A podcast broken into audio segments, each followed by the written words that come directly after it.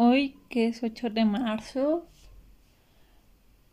mm, he sentido emociones súper fuertes y creo este es un tema del cual me gustaría hablar, ya que marzo me trae muchos sentimientos y es muy difícil sobrellevarlo. Entonces, no sé cómo empezar este episodio. Creo últimamente he estado bastante sensible, más de lo que me gustaría decir. Y no sé si se debe a experiencias pasadas o no, pero últimamente, o más bien los últimos años, hace tres años aproximadamente, el 8 de marzo cambió muy fuerte para mí.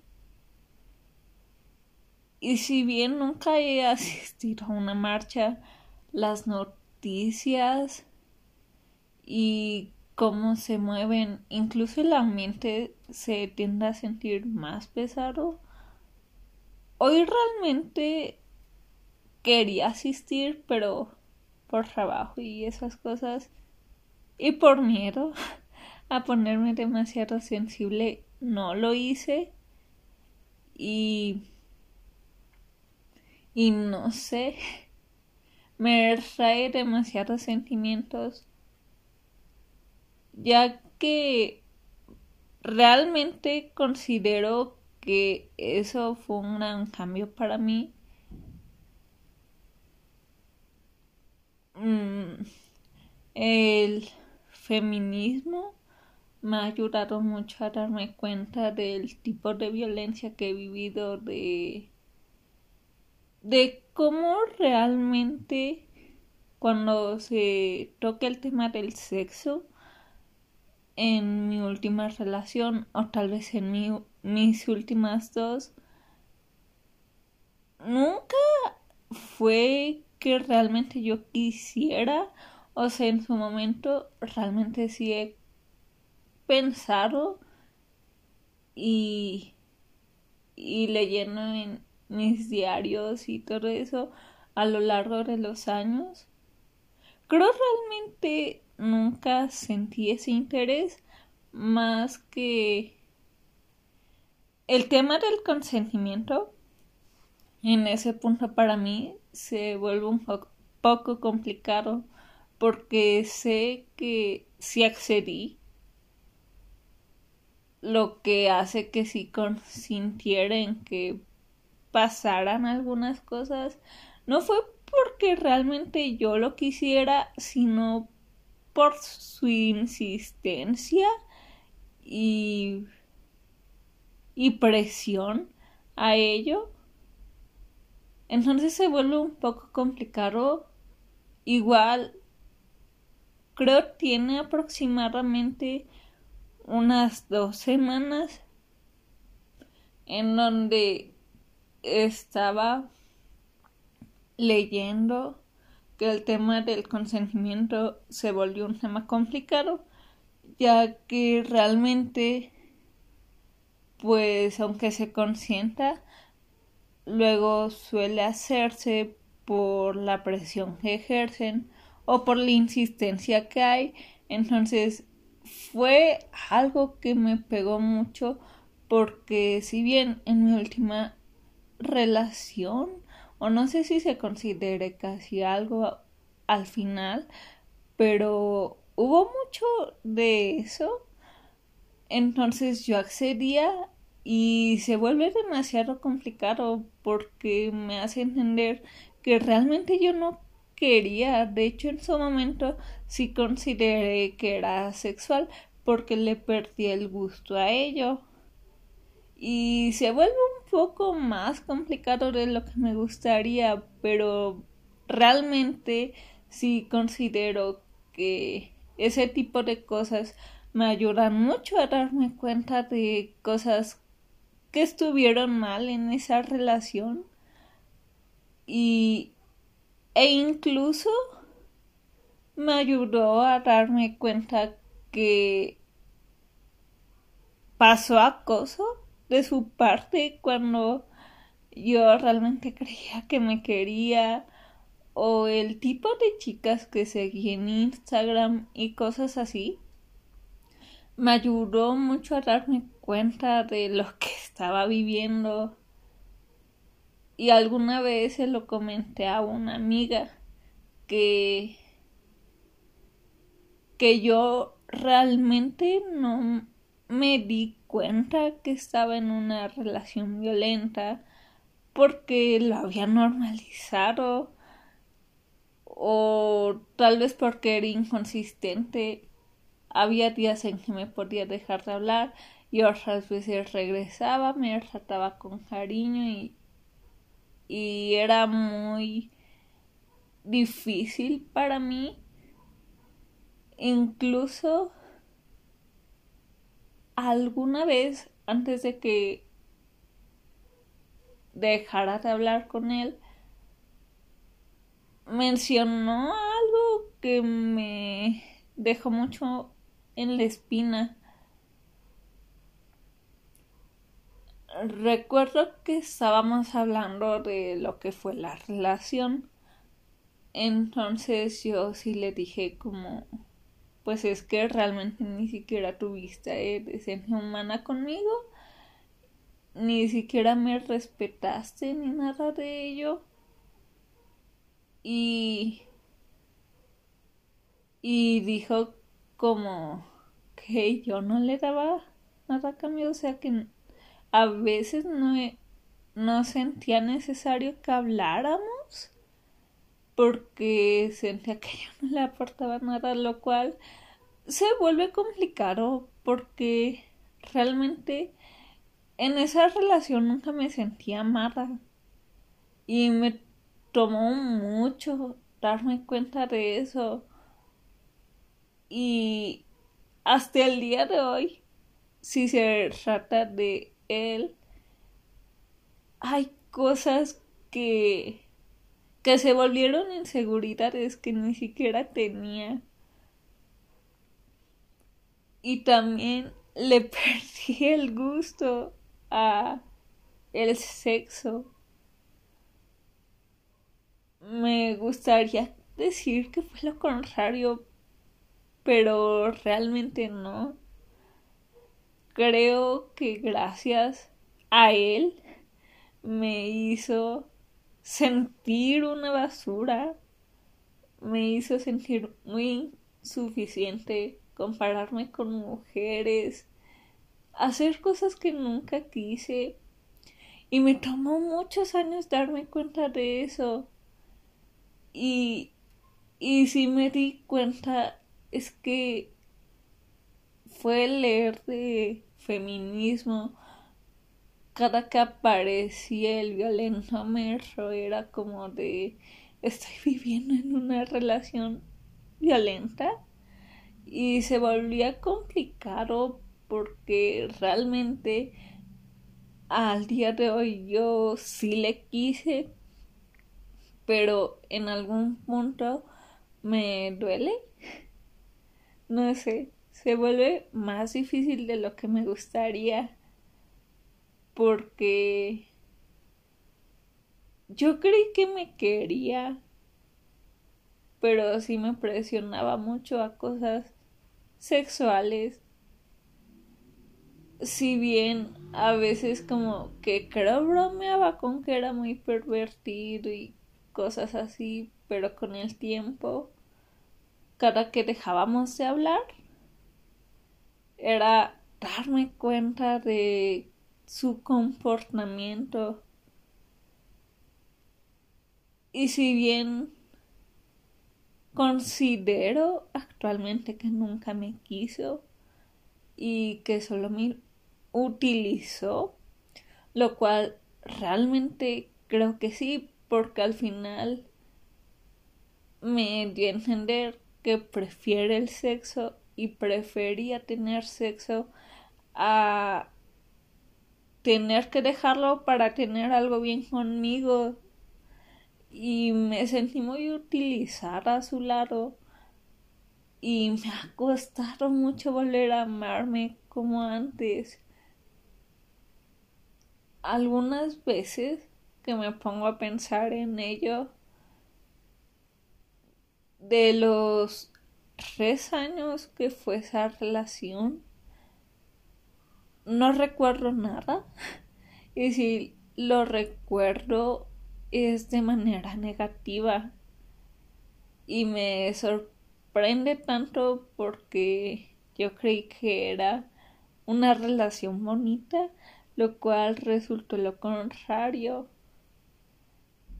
El año pasado lo puse en el tendedero de esa escuela y en algún momento como que me culpó de haberlo hecho y dijo que era porque sentía odio, lo cual no sé cómo desearle cosas buenas a alguien que me hizo mucho daño. Me resulta demasiado complicado porque al mismo tiempo es como, ok, trato de no desearle mal, pero cuando recuerdo todo lo que me hizo sufrir, todas las inseguridades que me generó, el hecho de que hiciera que una de sus amigas me llamara loca cuando él me estaba faltando el respeto me parece un poco complicado desearle bien porque realmente en el fondo no se lo deseo. Es difícil desearle bien a alguien que te hizo sufrir, que te violentó, que te acosó, que te usó y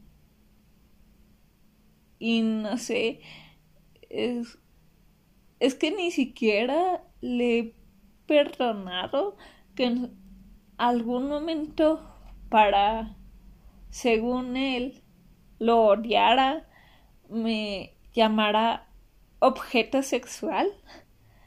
Creo hasta el día de hoy es algo que me marcó mucho de manera negativa y me hizo sentir mucho asco a mi cuerpo, mucho asco al sexo, mucha repugnación a todo lo que conlleva el sexo, mi cuerpo y, y ese tipo de cosas.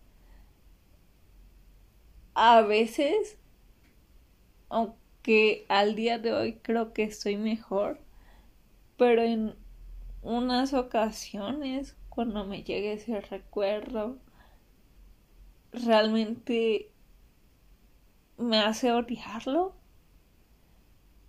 Me hace odiarlo por haberme hecho sentir usada por haberme sexualizado por hacerme creer que si no me sexualizaba yo no podían amarme ya que siempre al menos los últimos dos años creo de esa relación si no me sexualizaba no me decía que me quería. Y muchas veces cuando revisaba el tipo de chicas que seguía en Instagram eran chicas que hacían contenido más 18 o algunas contenido pornográfico. Y me resulta complicado porque alguna vez me acuerdo que fue durante alguna vez que me quedé despierta hablando con él, mencionó el tema del OnlyFans y decía que iba a pagar un OnlyFans para que no me preocupara pero eso solo me generó más inseguridad. O sea, según él dijo que no, lo cual realmente nunca, nunca le creí. Entonces, no sé, me resulta duro y aún me duele que a pesar de si lo hizo o no, me generó muchas inseguridades. Y siempre insistía con un tema que llegó un punto en el cual realmente fue como de, ah, lo voy a hacer, pero no sé si actualmente lo haría porque en algún momento de este último mes me he cuestionado y me da un poco de asco. Un poco de asco que dijera que quería ser el primero cuando realmente lo detesto. No sé, realmente no. No sé, me resulta muy complicado. Es un tema difícil de hablar para mí y, y además, eh, a pesar de esa relación, sé que hubo algo antes, algo antes que pasó. Hace cuatro años estaba en psicología y sé que una de las razones por las cuales me salí fue que realmente ya no pude tanto con ese tema y darme cuenta que esa repugnación de hombre ya antes me había acosado es la pareja de mi hermana mayor y y me resulta complicado de hablarlo porque no lo he sanado por completo. Si bien fue creo en el 2019 pues mi mamá había salido a México porque tenía que hacerlo y y mi sobrino había nacido. Entonces mi hermana se quedó con él y estábamos mi hermana menor, mi hermano y yo. En ese entonces todavía compartía cuarto con mi hermana y mi mamá. Entonces, pues esa noche yo estaba dormida y y pues no sé cómo a qué hora habrá sido, tal vez las cuatro horas de la mañana. Él, él fue a nuestro cuarto. En cierta parte me causa tranquilidad que no haya sido mi hermana menor, porque supongo que me habría dolido. Entonces fue a mí a la que se lo hizo. Entonces, esa vez, él metió su mano bajo mis zarapes y me tocó. Y, y pues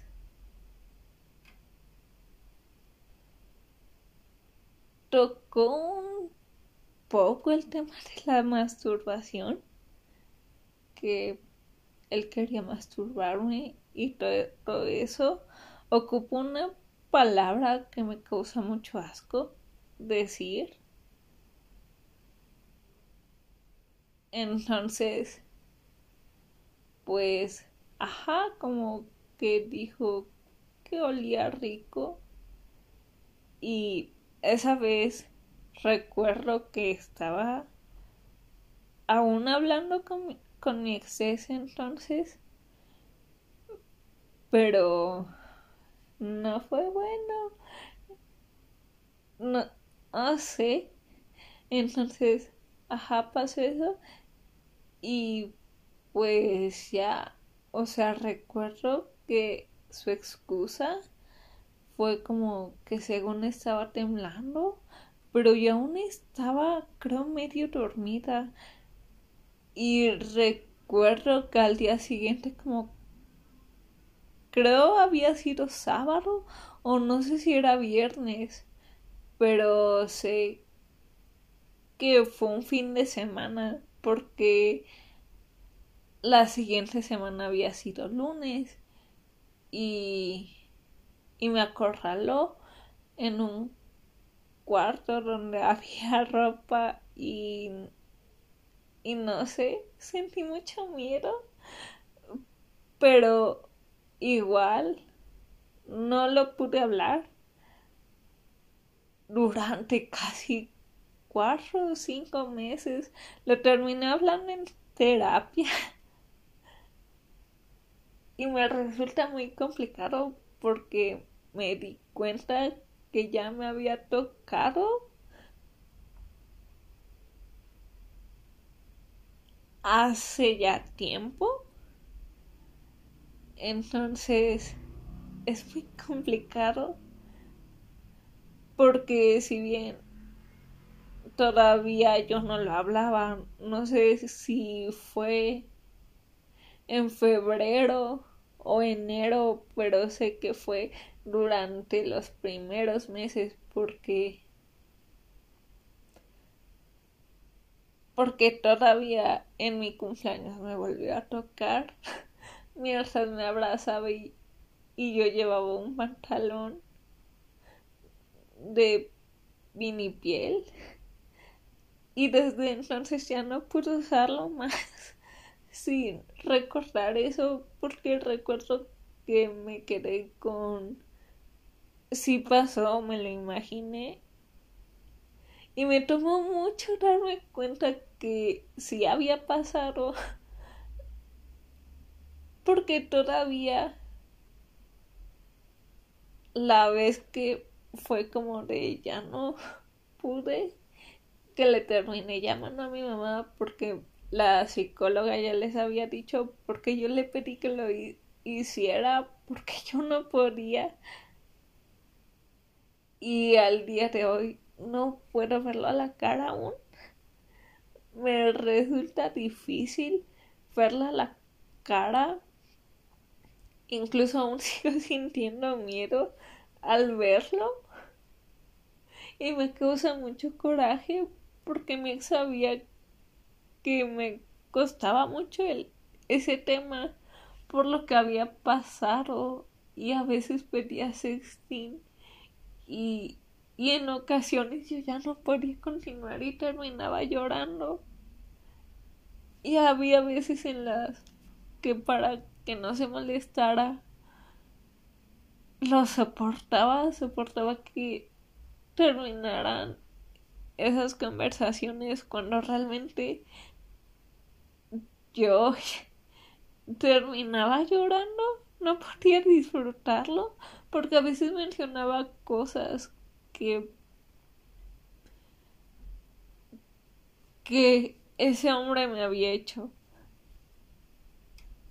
Y no sé si fue por eso que me cuesta tanto trabajo poder hablar del tema sexual, pero nunca sentí que odié tanto mi cuerpo porque no sé cuántas veces fue que ese hombre me tocó, que ese hombre me me enviaba cosas pornográficas por Facebook que enviaba mensajes pervertidos que yo no que yo no quería, que me tocaba cuando yo no quería y, y no podía hablarlo porque me sentía ahogada en un vaso y no sabía si había pasado o no.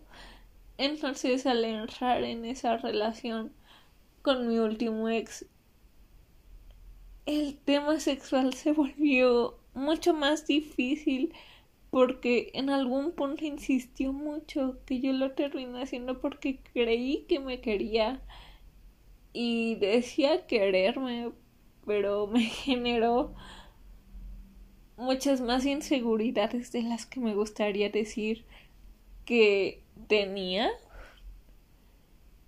y me dolió mucho al día de hoy que me llamara objeto sexual, aun si solo quería alejarme. No considero que haya sido la manera, no considero que insistirme o presionarme para creer que quiero ciertas cosas estuviera bien porque nunca lo estuvo y que todavía eh, durante el primer año de esa relación me enviara una foto, una nude que yo no pedí y no estaba segura si eso me gustaba o no porque me sentí incómoda porque recordaba esa horrible situación y que no fuera como uno o dos veces porque cuando le decía que no alguna vez recuerdo que hubo una conversación igual mientras nos desvelábamos que él decía que iba a mandar una foto de eso y yo le decía que no, que no lo hiciera y él lo terminaba haciendo. Creo que la segunda ocasión fue cuando yo estaba mal y, y a él no le importó y terminó enviándolo. Así le dijera que no. Así le dijera que yo no estaba bien Este 8 de marzo y los últimos dos años han sido bastante pesados para mí emocionalmente y sé que aún no soy capaz de ir a una marcha porque se me movería más emociones y no no puedo más que nada por salud mental, porque no quiero quebrarme en llanto. A pesar de que sé que es un lugar seguro ahí, porque no hay nadie quien pueda hacerme daño y estoy rodeada de mujeres. Se me moverían muchas emociones como los últimos años lo han hecho, las noticias, el cómo se mueven todas y me causa felicidad ver cómo en distintas partes de los países marchan, se manifiestan.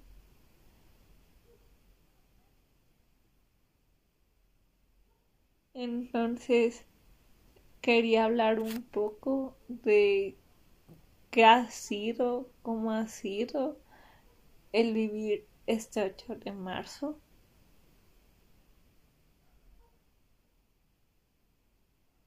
Cómo me de demasiadas emociones.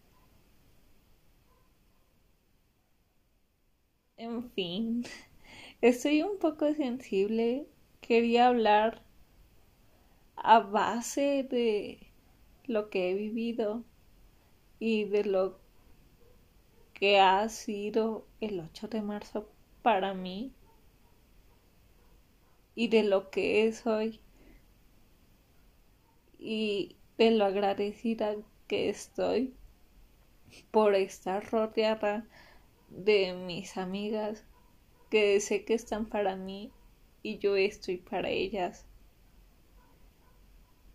Y de cómo me apoyan. Y, no sé es mucha es mucho lo que siento.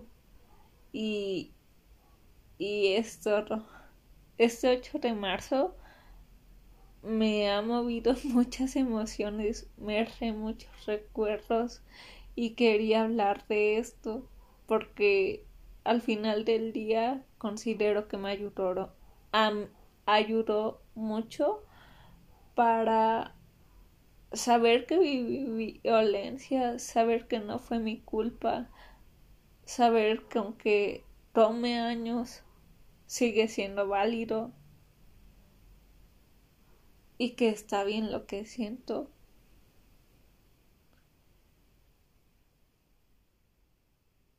Y pues nada. Hasta aquí el podcast de hoy. Que más bien creo fue un desahogo y eh, no, no tuve guion esta vez porque es un poco un tema delicado para mí y me resulta hablarlo, pero me gustaría dejarlo aquí. Entonces, pues nada, es todo. Hasta la próxima.